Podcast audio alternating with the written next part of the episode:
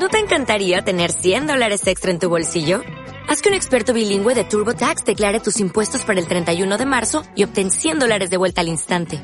Porque no importa cuáles hayan sido tus logros del año pasado, TurboTax hace que cuenten. Obtén 100 dólares de vuelta y tus impuestos con 100% de precisión. Solo con Intuit TurboTax. Debes declarar para el 31 de marzo. Crédito solo aplicable al costo de la presentación federal con TurboTax Full Service. Oferta sujeta a cambios o cancelación en cualquier momento.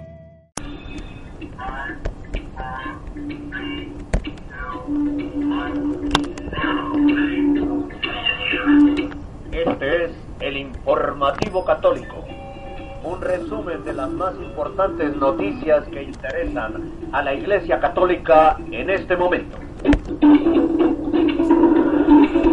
Presenta desde Bogotá, Colombia, Henry Gómez Casas. Saludo cordial para todos ustedes, queridos amigos del informativo católico. Esta es la emisión número 966 de hoy jueves 16 de abril de 2015. Estamos en el año de la vida consagrada y en jueves de la segunda semana de Pascua de Resurrección. La iglesia recuerda hoy la memoria de San Benito José Lavré.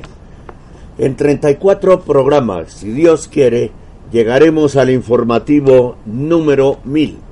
Usted nos está escuchando en nuestra web radio rosamísticacolombia.com y en su dispositivo móvil si ha descargado la aplicación TuneIn y ha buscado Radio Rosa Mística Colombia. Estamos siendo retransmitidos de forma simultánea a través de radiofelatina.net de Buenos Aires, Argentina. Solo Dios Radio de República Dominicana. Suena Cristo de Tiltil en Chile.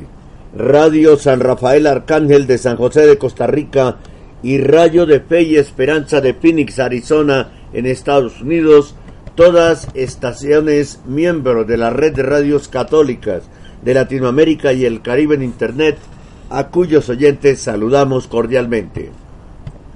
El contenido de este noticiero es responsabilidad de la producción. Nuestras metas son la objetividad periodística, la libertad de expresión y la defensa de la sana y sagrada doctrina católica.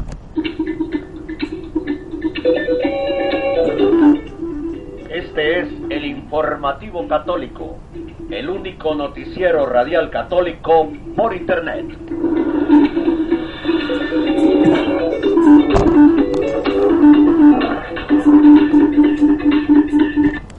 Aquí están los titulares de esta emisión urgente. El periodista argentino Alfredo Leuco escribió una carta abierta al Papa Francisco pidiéndole no recibir por quinta ocasión a la presidenta Cristina. El Papa respondió una semana después llamándole al teléfono. Tenemos los sorprendentes detalles. Atención. El Papa Francisco afirma que la ideología de género es expresión de una frustración que busca borrar la diferencia sexual y contradice el plan de Dios. 40 universidades de 18 países nombran doctora honoris causa a Santa Teresa de Jesús. El mundo de las sectas.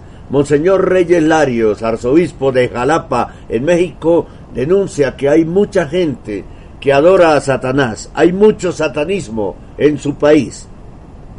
El diario El Comercio de Lima usó una encuesta manipulada para promover matrimonio gay en el Perú, denuncia el diario La República. ¿Qué sucedió en la reunión de los tres días del C9? Los cardenales aprobaron la reforma de los medios de comunicación de la Santa Sede y estudian una estrategia antipederastia que está sobre la mesa del propio C9. Esos son los temas para esta emisión del informativo católico.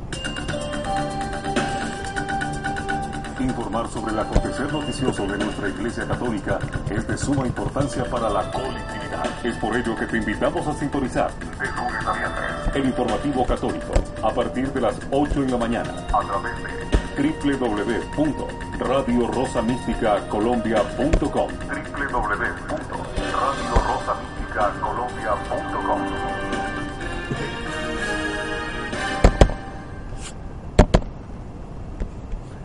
Muy bien, urgente. El periodista Alfredo Leuco le pidió al Papa Francisco que no reciba a la presidenta Cristina Kirchner el próximo 7 de junio. En una carta abierta al sumo pontífice, el periodista recordó los usos políticos de sus fotos y propone una reunión con todos los candidatos y no solo con la señora Kirchner. Pero, ¿qué fue lo que escribió en su carta abierta al Papa el periodista argentino? Escuchémoslo en la propia voz del colega columnista de El Perfil y director con su hijo Diego Leuco del programa Los Leuco en Radio Mitre.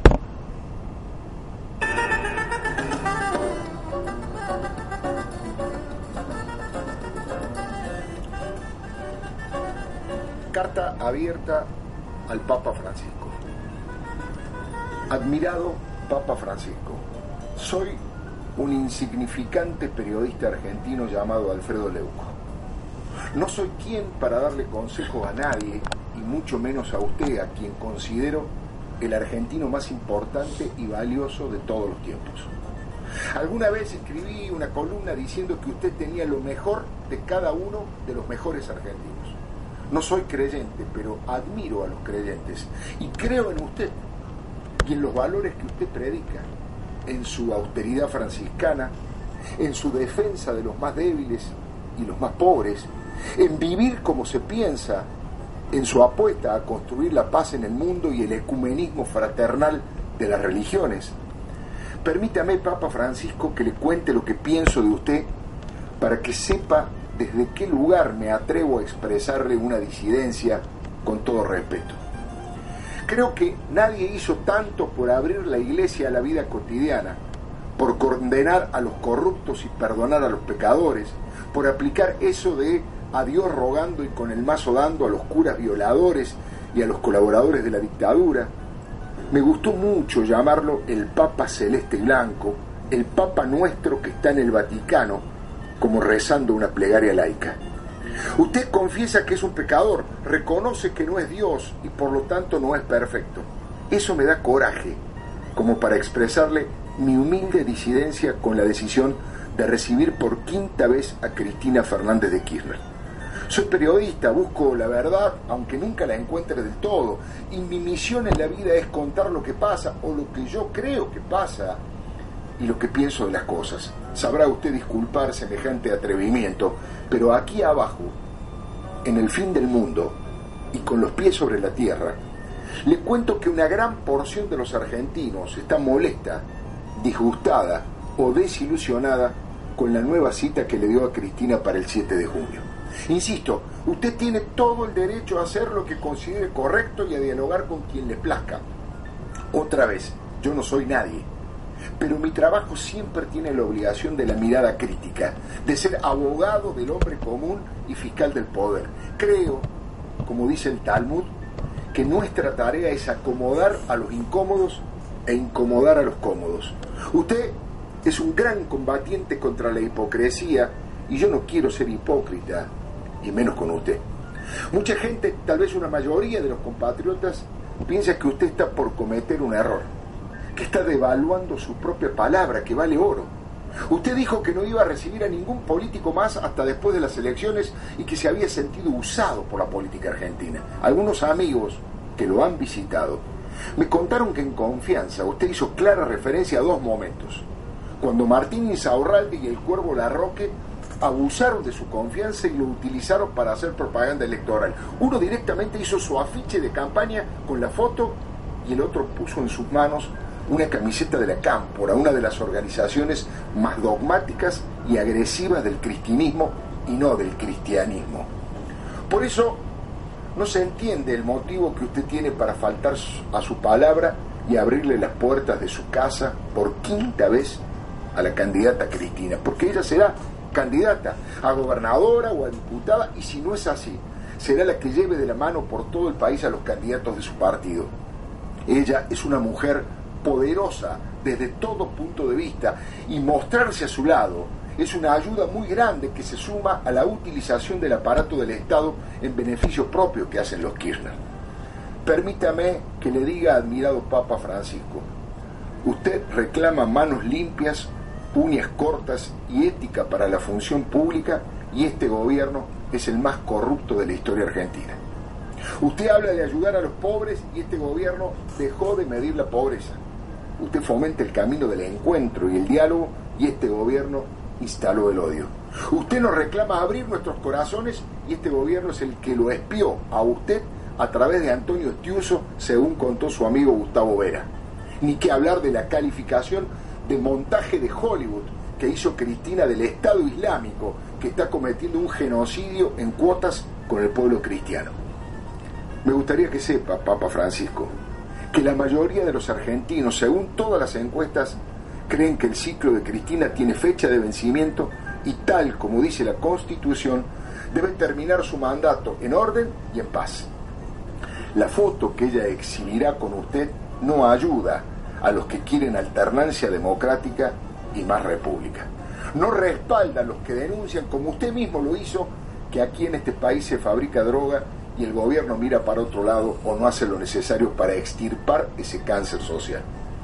Me gustó mucho la columna y la idea rectora de Mariano Obarrio. Hubiera sido una genialidad de su parte invitar a Cristina y a todos los candidatos a presidente. Sería una señal de convivencia pacífica que ayude a los argentinos que queremos cerrar las heridas que el kirchnerismo abrió en nuestra comunidad. ¿Se imagina esa foto?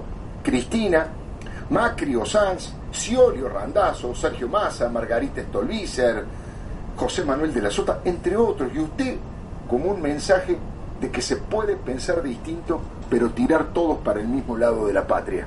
Es una oportunidad perdida que esto no se haga. Es una piedra en el camino de la reconciliación que usted la reciba una vez más a ella sola y por quinta vez. No es suficiente. Otra vez le pido mil disculpas por mi atrevimiento. Le juro que lo hago con la mejor de las intenciones. Quiero preservar su figura que alumbra una sociedad mejor. Nosotros rezaremos por usted y cuidamos a Cristina, pero usted también rece por nosotros y cuide un poco de todos los ciudadanos de este país que tanto lo aman. Papa Francisco se lo digo de todo corazón. Le mando el mejor de los abrazos y mis mejores deseos. Usted siempre apostó a la sana rebeldía y no al silencio cómplice ni obsecuente. Usted nos pidió que hiciéramos lío y en eso estoy. Haciendo lío, que para un periodista es decir la verdad y nada más que la verdad. Sí, juro. Por otra parte, Leuco estaba celebrando su cumpleaños 60 en San Pedro, provincia de Buenos Aires, cuando recibió por WhatsApp un mensaje desde San Pedro en Roma. El oficial de protocolo del Vaticano, Guillermo Karcher, argentino y cercano colaborador del Papa Francisco, le pedía su correo y le adelantaba que el Papa Francisco había leído su carta abierta al pontífice, en la que Leuco expresaba al Papa su disconformidad compartida por varios otros periodistas y según él gran parte de la opinión pública por recibir a Cristina Kirchner en una nueva visita, esta vez en un contexto claramente electoral. A los pocos minutos, Leuco advirtió que en su contestador automático había un mensaje de un llamado que por cuestiones de señal no pudo escuchar. Era como inició el mensaje. El padre Bergoglio, Francisco, para agradecerle la carta. A las pocas horas el teléfono sí sonó y pudieron conversar. Alfredo Leuco relató, tanto en su programa de Radio Mitre Tiene la Palabra, como en el programa que desde hace poco conduce por la señal TN con su hijo, el también periodista Diego Los Leucos, algunos detalles de una conversación que dejó al renombrado periodista al borde del desmayo.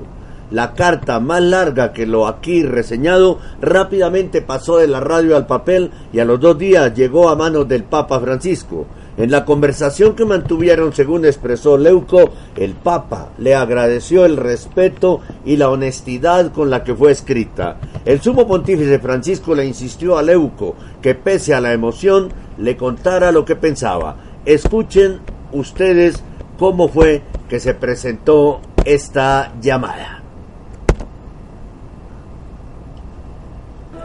Lo digo y lo repito y todavía no lo puedo creer pero es absolutamente cierto, maravillosamente cierto. Se trata del mayor logro de mi vida periodística. El Papa Francisco me hizo el honor de contestar con mucho afecto y agradecimiento la carta abierta que leí en esta radio y que recién ustedes escucharon, que tuvo tanta repercusión que se convirtió en uno de los temas más comentados del mundo en Twitter.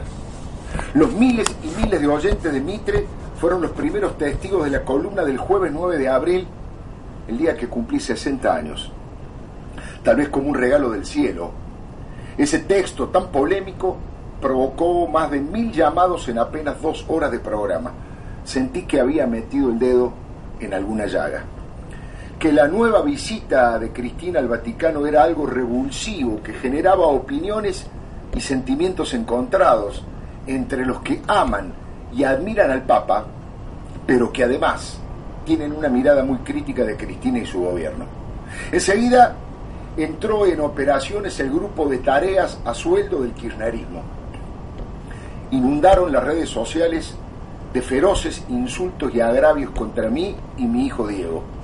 Eso generó una respuesta solidaria y masiva de quienes me valoran profesional y humanamente. Por eso, rápidamente el apellido Leuco fue trending topic, es decir, traducido al castellano, lo más mencionado en el momento en el planeta virtual.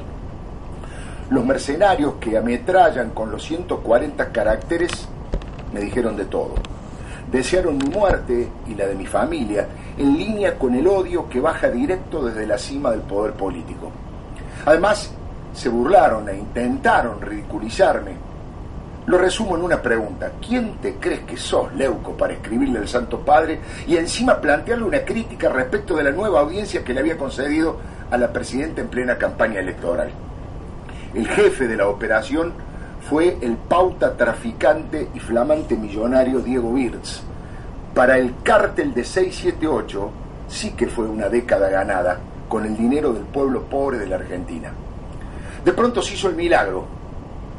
Este sábado 11 yo estaba celebrando mi cumpleaños con seis de mis mejores amigos y sus parejas en la ciudad de San Pedro, donde nació Fernando Bravo, mi amigo, mi compañero de ruta de tantos años. A las 11 y 23 minutos de la mañana llegó el primer WhatsApp de Monseñor Guillermo Karcher. Pensé que era una broma, pero cuando me fijé el número de origen era del Vaticano. Me decía que el Papa había leído mi carta y que le mandara mi correo electrónico. Me dijo que el Papa me iba a escribir después de proclamar el Año Santo. Me tuve que pellizcar varias veces para comprobar que no estaba soñando. Mis amigos aullaban de felicidad y me alentaban con bromas de todo tipo. Bravito me dijo, si te llama Francisco, decirle que él está en San Pedro, pero vos también. Me llenó de felicidad cuando Karcher me dijo, el Papa te recuerda y te saluda. A las 14.08 casi me muero de alegría. El mensajito decía, atendé, te está llamando el Papa. No tengo buena señal, le contesté. Y Karcher me contestó algo insólito que voy a compartir con todos ustedes te dejó un mensaje, te dejó un mensaje. Fui al contestador y con mi corazón temblando de emoción escuché esto que quiero compartir con todos ustedes. Eh, señor Alfredo Leuco, soy el padre Bergoglio, Papa Francisco. Intentaré llamarlo en otro momento para agradecerle su carta. Gracias. ¿Escucharon? Hasta cuando corta el teléfono se escucha.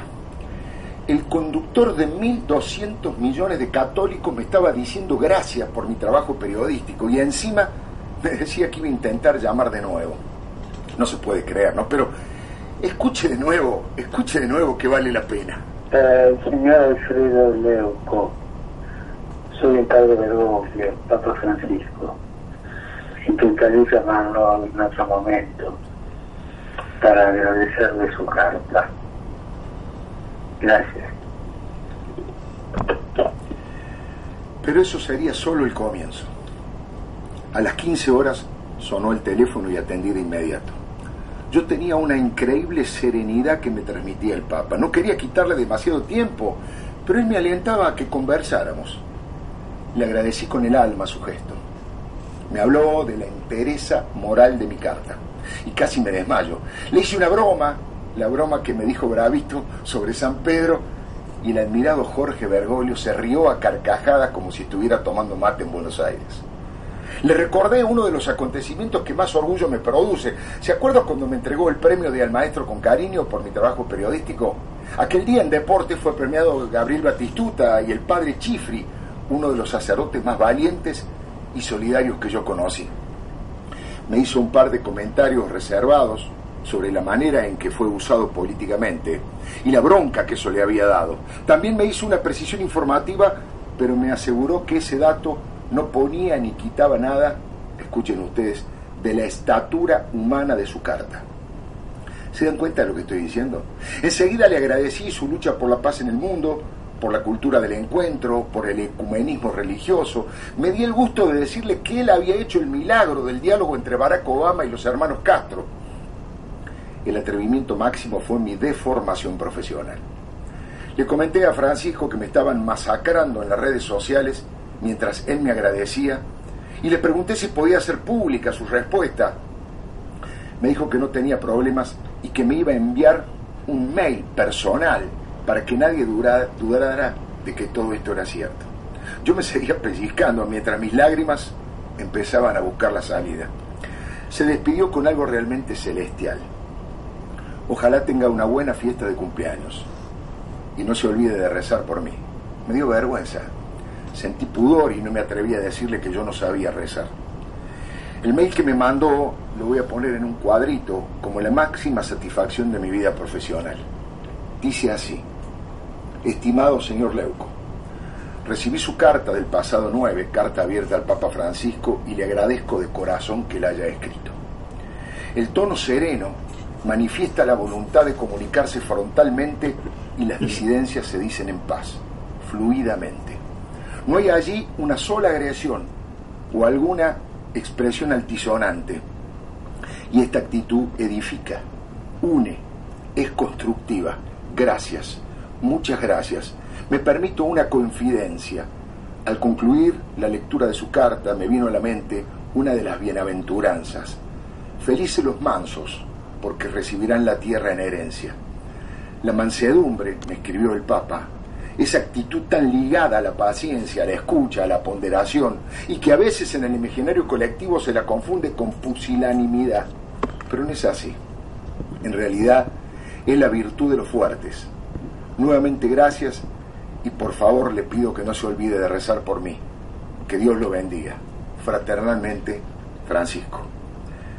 Creo que está todo dicho. Creo que hacer periodismo con audacia y cierta desmesura apasionada suele tener muchos sinsabores, pero también sus premios y reconocimientos. Esta es mi mayor medalla. Me la cuelgo con humildad, pero también con un orgullo que me justifica. Gracias al Papa Celeste Blanco de los pobres, le hago una promesa. Le voy a pedir a un par de rabinos amigos que me enseñen a rezar. Es lo menos que puedo hacer en agradecimiento. Francisco abrió sus brazos para cuidar al pueblo de Dios y sobre todo al más pobre como Jesús los cuidó. Llegaste del fin del mundo con la divina misión. Pues queda uno sin palabras con esta sorpresa de regalo de cumpleaños que tuvo el colega argentino Alfredo Leuco. El Papa le agradeció de corazón al periodista la carta que le envió la semana anterior criticando su decisión de recibir a Cristina Kirchner el 7 de junio en una audiencia formal como jefa de Estado, pero en medio de la campaña electoral. La carta abrió una polémica y desde los medios oficialistas, como lo cuenta Alfredo, lanzaron una campaña de insultos y acusaciones contra él y contra su hijo Diego. Y ya oyeron ustedes todo lo que pasó.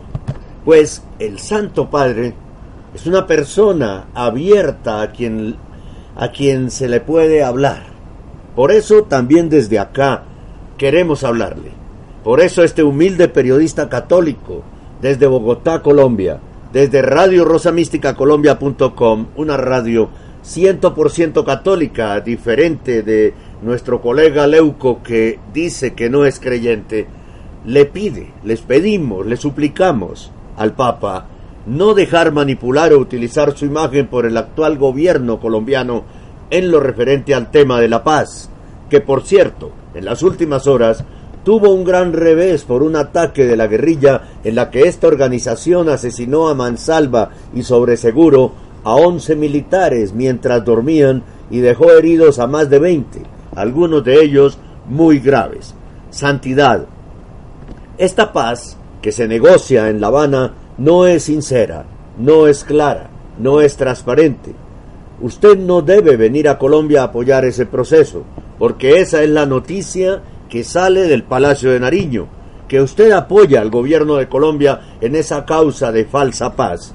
Así lo manifestó el propio presidente en todos los medios de comunicación a todos los colombianos. Usted es el vicario de Cristo en la tierra y esa es una responsabilidad que ningún gobernante puede manejar políticamente.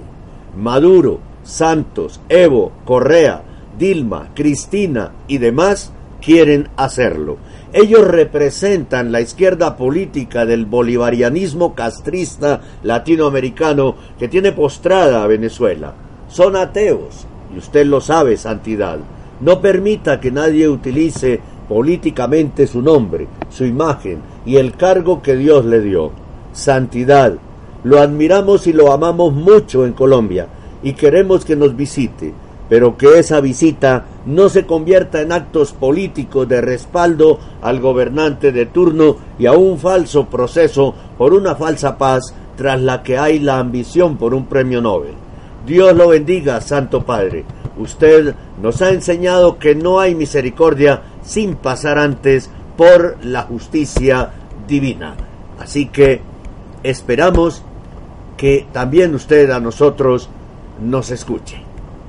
Dios le bendiga.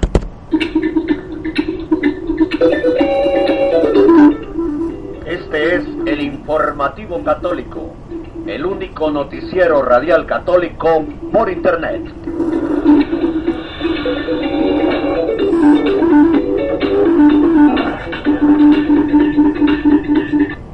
Atención. Durante la audiencia general del miércoles, ayer, el Papa Francisco continuó con su catequesis sobre la familia que dedicó a la diferencia y la complementariedad entre ambos sexos. El Papa indicó que la tierra se llena de armonía y de confianza cuando la alianza entre el hombre y la mujer se viven en el bien, y si el hombre y la mujer la buscan juntos entre ellos y con Dios, sin duda la encuentran. Jesús nos anima explícitamente al testimonio de esta belleza que es la imagen de Dios. Dios confió a la tierra la alianza del hombre y de la mujer. Su fracaso vuelve árido el mundo de los afectos y oscurece el cielo de la esperanza. Las señales son ya preocupantes y las vemos, advirtió el Santo Padre en su catequesis y señaló que me pregunto si la así llamada teoría de género o ideología de género no sea también expresión de una frustración y de una resignación que tiene en vista borrar la diferencia sexual porque no sabe más confrontarse con ella. Al respecto consideró que de esta manera corremos el riesgo de hacer un paso hacia atrás. La remoción de la diferencia de hecho es el problema, no la solución. Para resolver su problema de relaciones, el hombre y la mujer tienen en cambio que hablarse más, escucharse más, conocerse más, quererse más. Tiene que tratarse con respeto y cooperar con amistad. Con estas bases humanas, sostenidas por la gracia de Dios, es posible proyectar la unión matrimonial y familiar para toda la vida. Sobre la crisis del matrimonio, el Papa Francisco se preguntó si la crisis de fe en el Padre no estará relacionada con la crisis de la alianza entre el hombre y la mujer. De aquí nace la responsabilidad de la Iglesia y de todos los creyentes de descubrir nuevamente la belleza del diseño creador de Dios que imprime también su imagen en el vínculo del hombre y de la mujer. Escuche todos los días aquí en Radio Rosa Mística Colombia.com el informativo de Radio Vaticana, informativo hispanoamericano, todos los días a la una de la tarde, aquí en Radio Rosa Mística Colombia.com, 100% católica. Del 1 al 3 de agosto, Ávila, en España, acogerá unas mil personas entre profesores, académicos y universitarios de 40 universidades de 18 países que participarán en el Congreso Interuniversitario Santa Teresa de Jesús, Maestra de la Vida, y al que está previsto que acudan los reyes de España, aunque no son creyentes. Se trata de un evento que se ha organizado con motivo del quinto centenario del nacimiento de la Santa de Ávila y una semana antes del Encuentro Europeo de Jóvenes. Por eso, durante el Congreso, Santa Teresa de Jesús será nombrada doctora honoris causa por las más de 40 universidades convocantes del evento. El reconocimiento doctor honoris causa es un título honorífico que en España las universidades otorgan desde el año 1920 a personas eminentes en algún campo del saber, aunque a veces se lo entregan a personas que no lo merecen. Santa Teresa sí lo merece. Según han destacado los organizadores del evento, la principal característica del Congreso es que es interuniversitario e internacional y pretende dar a conocer con más profundidad la vida, la figura, la obra y el legado de Santa Teresa de Jesús. Entre los expertos en la figura de Santa Teresa hay relevantes intelectuales, filósofos y teólogos del mundo, como el prepósito general de la Orden de los Carmelitas del Calzos, el padre Saverio Canistra, el rector de la Tangasa University College de Kenia, Juan Miguel Cancino de la Universidad Católica de la Santísima Concepción de Chile y la periodista y escritora americana y doctora honoris causa Colin Carol Campbell, entre otros. Para profundizar en el pensamiento teresiano en el ámbito universitario, el Congreso admite comunicaciones centradas en nueva evangelización, unidad de vida, mundo exterior, unidad de vida, mundo interior y vigencia, perspectiva de futuro. En este marco universitario, académico y cultural se han organizado también tres concursos sobre Santa Teresa en las áreas de literatura, cortometraje y fotografía. Están orientados a estudiantes universitarios principalmente para que los más jóvenes plasmen a través de trabajos artísticos la figura de la maravillosa Santa de Ávila. Usted está escuchando Radio Rosa Mística Colombia.com, una radio 100% católica.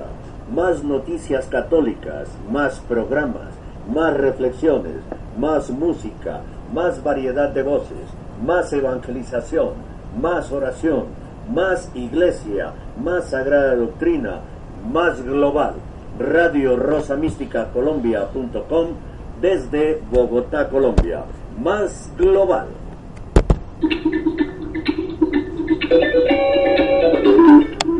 Este es el informativo católico, el único noticiero radial católico por internet.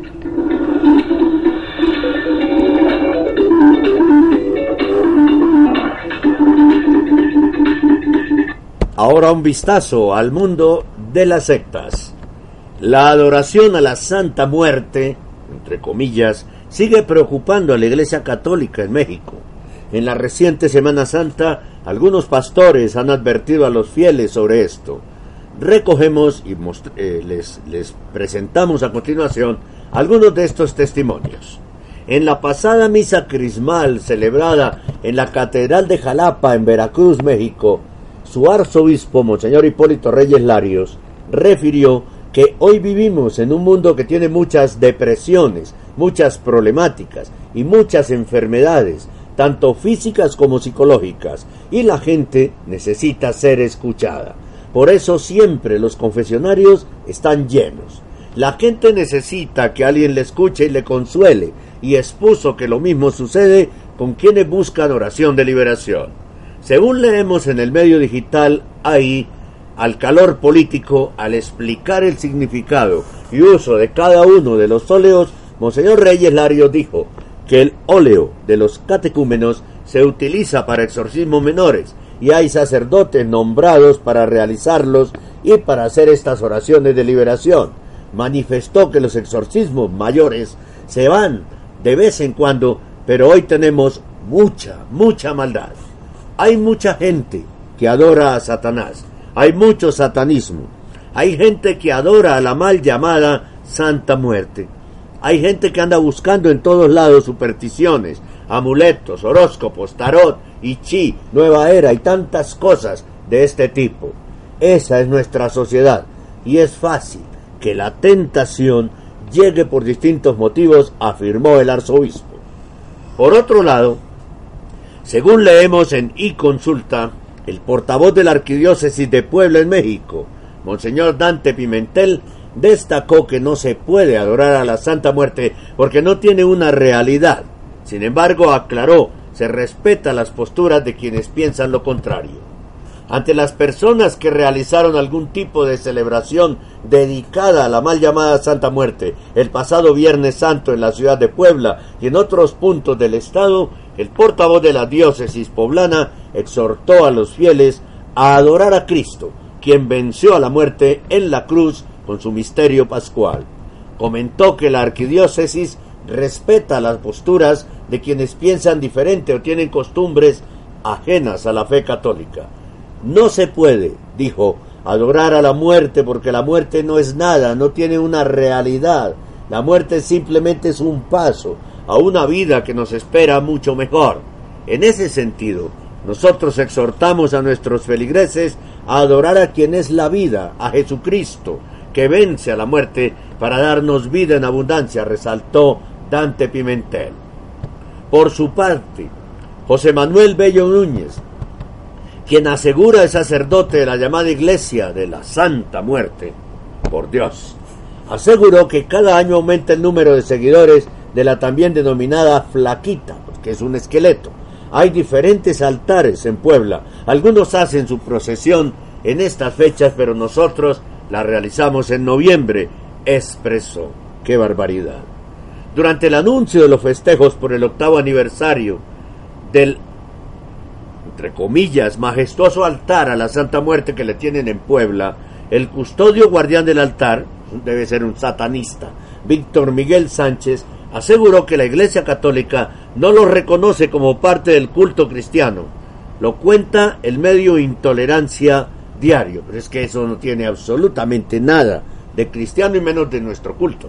Señaló que la Iglesia Católica no nos reconoce como tal porque para ellos la Santísima Muerte no tiene nada que ver con los dogmas de la fe católica. Sin embargo, el 90% de los devotos de la Santísima Muerte son, somos católicos y profesamos esa religión.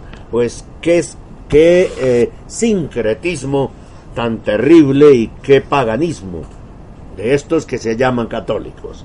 Reveló que la gran mayoría de los creyentes de la Santa Muerte son bautizados, casados por la Iglesia y cumplen los rituales como cualquier católico Empero reiteró, para la Iglesia Católica no representan una parte del culto religioso. Pero es que una cosa es ser bautizado y, una, y otra cosa y ser casado por la Iglesia, ir a la Santa Misa, pero otra cosa es tener prácticas no católicas, ¿no? En rueda de prensa reveló que cada año realizan los festejos y para el presente 2015 celebran el octavo aniversario de la, de la que ellos llaman, entre comillas, Niña Blanca, en el que esperan entre eh, que fueran 6.000 y 8.000 devotos los días 14 y 15 de abril con una gran caravana artística. ¡Qué horror! Tanta gente desorientada. Sánchez reveló que el culto a la Santa Muerte es netamente mexicano, aunque en la actualidad mucha gente dice que el culto va creciendo y no es así. Simplemente el culto ahora se va abriendo más al decir que son devotos, que creemos en ella y no nos da pena decirlo. Por Dios, qué barbaridad todo esto, pero es una realidad desafortunada en México que y en los bajos mundos de del AMPA, del narcotráfico, de la prostitución, de la trata de blancas, del tráfico de personas, en fin, en más que todo es la gente con estas actividades quienes acuden a esto que llaman la Santa Muerte. Y eso se ha expandido de Estados Unidos, del sur de Estados Unidos, donde hay tanto mexicano, hacia más países latinoamericanos. El culto a la Santa Muerte, que no es ni más ni menos que el culto a Satanás. Qué cosa tan impresionante. Informar sobre el acontecer noticioso de nuestra Iglesia Católica es de suma importancia para la colectividad. Es por ello que te invitamos a sintonizar de lunes a viernes el informativo católico a partir de las 8 de la mañana a través de www.radiorosamísticacolombia.com www.radiorosamísticacolombia.com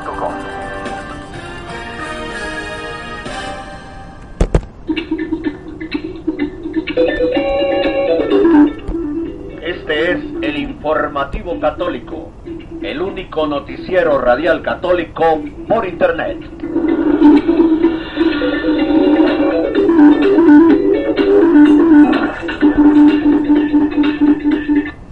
El Congreso del Perú rechazó en forma definitiva el día martes el proyecto de unión civil homosexual, mal llamado matrimonio gay, encubierto, tras un pedido de reconsideración presentado por sus defensores algunas semanas atrás. En este marco, una denuncia de mal manejo de encuestas para favorecer la agenda gay ha ensombrecido la reputación del principal grupo informativo del Perú. De acuerdo al diario peruano La República, el grupo El Comercio, que comprende los periódicos El Comercio, Perú 21 y Gestión, entre otros, controla cerca del 80% del mercado de la prensa escrita peruana. A inicios de abril, por encargo de Perú 21 y Gestión, la empresa Datum International realizó una encuesta en la que consultaba además sobre la aprobación o rechazo al archivamiento de la unión civil homosexual. El resultado fue un aparente rechazo a que el proyecto de matrimonio gay en Perú sea archivado. Matrimonio entre comillas. El 51% está en contra del archivamiento de la unión civil, tituló el comercio el 6 de abril, dando a entender que el proyecto de ley de matrimonio gay, que poco antes era rechazado por más del 60% de peruanos, había alcanzado al fin el respaldo de la mayoría. Sin embargo, el resultado difundido por el diario El Comercio, según denunció el Population Research Institute, no obedece a un mayor respaldo de la opinión pública peruana a la agenda gay, sino a un manejo poco riguroso, por decirlo menos, de la técnica de la empresa encuestadora. En el boletín 281, el Population Research Institute explica que luego del rechazo y archivamiento del proyecto de unión civil por el Congreso del Perú, quedaba un premio consuelo para sus promotores. Ellos decían que por lo menos la aprobación de la población hacia su propuesta política había crecido. El único problema es que las encuestas de opinión no lo respaldaban. Más bien mostraban que desde que empezó el debate mediático en el último trimestre del 2013 hasta marzo de 2015, el rechazo a la unión civil entre personas homosexuales osciló entre 65% y 61%, lo cual estadísticamente no es un cambio que sea significativo. Esta cifra, indicó la organización defensora de la familia, resultaba muy preocupante para los activistas políticos LGTB. Había, pues había contado con la cuantiosa inversión mediática en la campaña Parejas Imaginarias, y el respaldo casi unánime de los medios de comunicación que silenció voces discordantes y ocultó mucha información. La pregunta realizada por Datum International en su encuesta fue particularmente extensa y confusa. La unión civil significa que dos personas del mismo sexo pueden unirse y tener derechos y obligaciones como pareja. Dicho esto, dice Datum International, ¿Está usted de acuerdo o en desacuerdo con la decisión del Congreso de rechazar el proyecto de ley para la unión civil para personas del mismo sexo? Para el PRI, la receta para la pregunta sobre la unión civil parecería haber sido, haz una pregunta larga y enrevesada, pregunta sobre el acuerdo y el desacuerdo, pero asegúrate que el acuerdo con la primera parte sea el desacuerdo con la segunda y viceversa. Con ello por lo menos lograrás que muchas respuestas sean equívocas. No la hagas solo en Lima, sino a nivel nacional, porque mientras menor sea el nivel de educación de la muestra, mayor confusión habrá. El resultado podría ser mejor que el rechazo mayoritario que tienes desde hace más de año y medio. A ver qué sale. O sea, con una pregunta tendenciosa. ¿sí? La exdirectora central del diario de Semana y Suplementos del Comercio, Marta Meyer Miró Quesada, criticó el impulso del grupo El Comercio a la agenda gay en una reciente carta José Antonio García Miró Quesada, presidente del directorio. En la carta filtrada en las redes sociales, Meyer Miró Quesada señaló que el Grupo El Comercio impulsa el proyecto de ley de matrimonio gay y la legalización de drogas, pero silencia otras iniciativas legislativas. Ambos temas, legalización de las drogas y unión civil, son altamente sensibles y no son ley federal ni siquiera en los Estados Unidos, indicó, pero hacen parte de la ideología de género. En el marco de su claro apoyo a la agenda gay, en febrero de este año, el diario El Comercio ocultó de sus lectores por dos semanas el resultado de una encuesta contratada que revelaba el máximo, eh, perdón, el masivo rechazo de los peruanos al matrimonio gay. Así que los periódicos y la prensa grande también toma partido en estos temas. ¿Por qué? Por el origen oscuro de sus propietarios. Es lo que sucede en muchas oportunidades.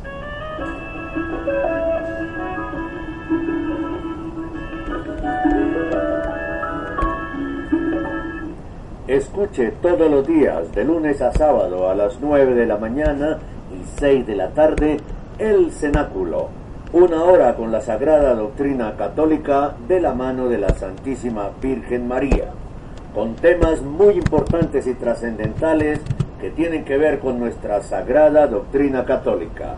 El Cenáculo, una hora con la sagrada doctrina católica de la mano de la Santísima Virgen María todos los días, de lunes a sábado a las 9 de la mañana y 6 de la tarde, hora de Colombia. Bienvenidos todos a El Cenáculo en Radio Rosa Mística Colombia.com.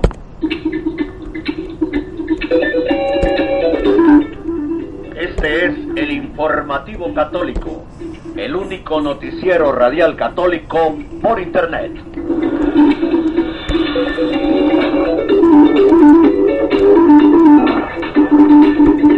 Durante la novena reunión de los cardenales consejeros con el Papa de esta semana, se consolidó la perspectiva de dos dicasterios en los que serán englobados diferentes pontificios consejos. Jacopo Scaramucci escribe desde Ciudad del Vaticano, la reforma de los medios masivos de comunicación, que ahora pasa a la fase operativa con el nacimiento de una nueva comisión ejecutiva, el tema de las responsabilidades de los obispos y demás encargados eclesiales con respecto a los casos de pederastia. Esas son las dos novedades en la mesa de trabajo del Consejo de los Nueve Cardenales, el C9, que ayudan al Papa en la reforma de la curia romana y en el gobierno de la Iglesia Universal y que se reunieron con el Papa por novena ocasión desde el lunes pasado hasta ayer en la tarde. Lo refirió el vocero vaticano, el padre Federico Lombardi, que hace rato no aparecía, quien además subrayó que ya se ha consolidado la perspectiva de la fusión de diferentes pontificios consejos y del consecuente nacimiento de dos nuevos dicasterios, e indicó que la reforma, que podría ser aplicada gradualmente, con capítulos definidos y anticipados antes de la redacción de una nueva constitución apostólica, que sustituirá a la vigente Pastor Bonus no concluirá antes de 2016. En la reunión que terminó ayer en la tarde, el Papa siempre estuvo presente como normalmente, a excepción de ayer en la mañana debido a la audiencia general en la Plaza de San Pedro.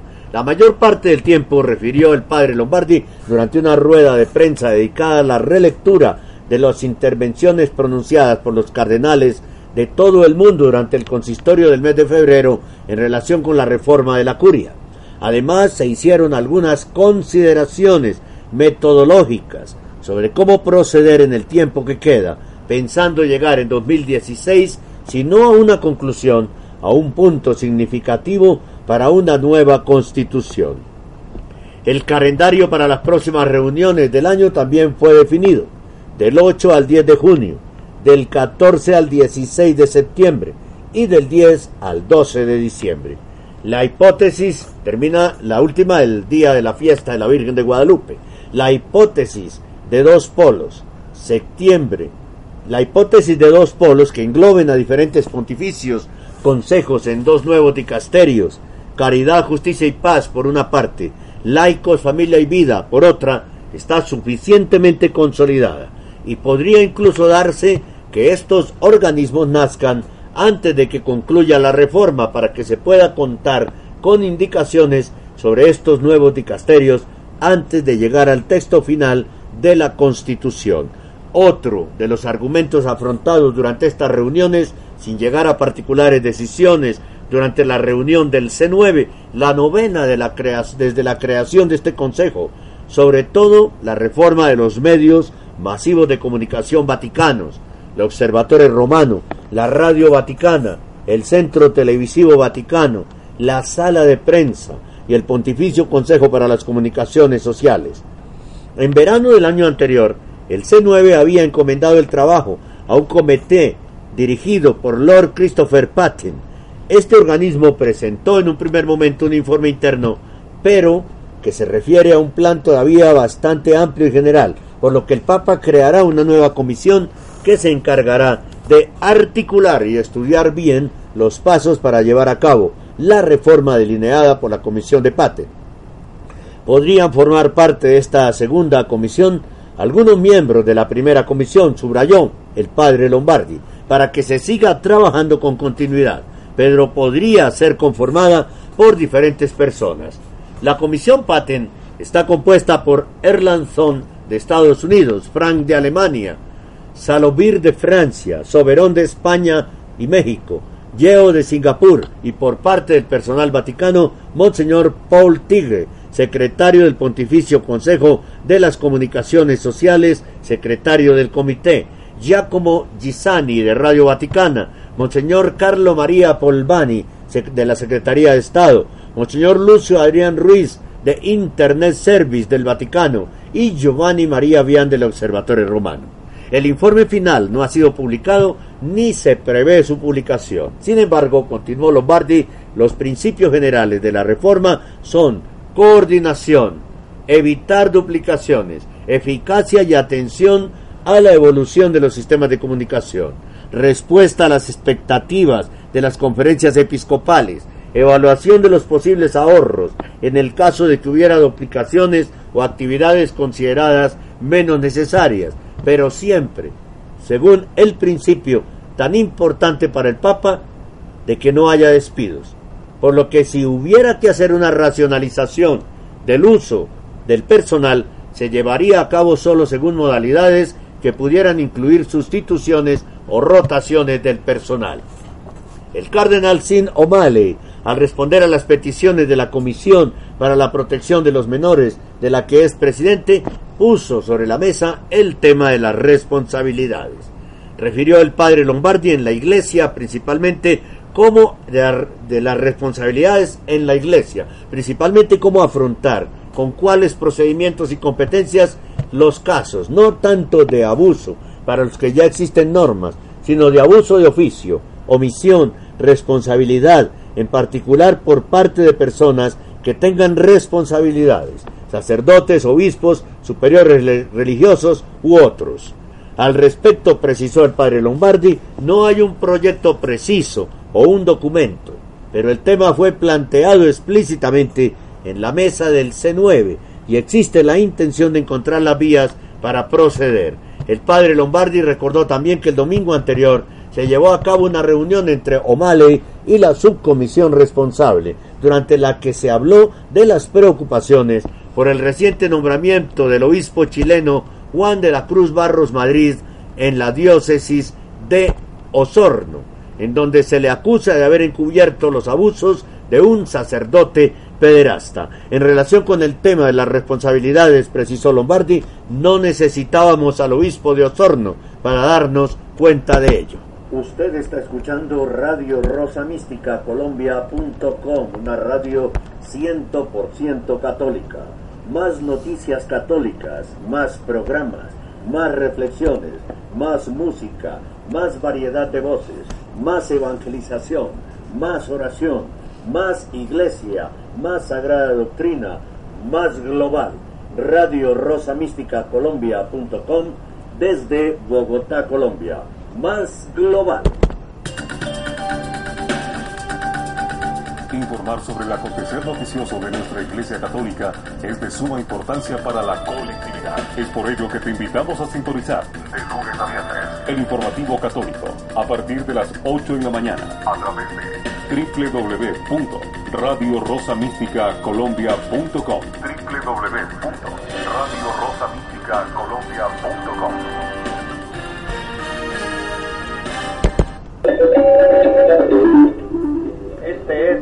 informativo católico, el único noticiero radial católico por internet.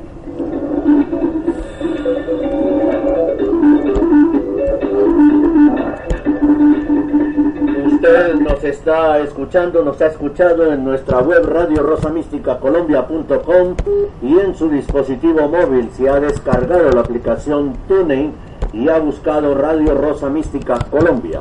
Estamos siendo retransmitidos de forma simultánea a través de radiofelatina.net de Buenos Aires, Argentina, San Pablo Radio de Caracas en Venezuela, Solo Dios Radio de República Dominicana y Suena Cristo de Tiltil en Chile. Todas estaciones miembros de la red de radios católicas de Latinoamérica y el Caribe en Internet. En Estados Unidos usted puede también escucharnos con la opción Seno Radio con Z inicial, llamando al 401-347-0927. Escríbanos a nuestro correo rosomístico.yahoo.com. Hable con nosotros a través de Skype, búsquenos como Henry Gómez Casas y síganos en nuestro Facebook personal, Henry Gómez Casas, y en nuestro Twitter, arroba el cenáculo. Muchas gracias por estar siempre ahí pendiente de las noticias de la Iglesia Católica que suceden al interior de la Iglesia y las que suceden fuera de la Iglesia, pero que tienen que ver con nuestra institución religiosa. Dios les bendiga, la Santísima Virgen les proteja y les guarde siempre.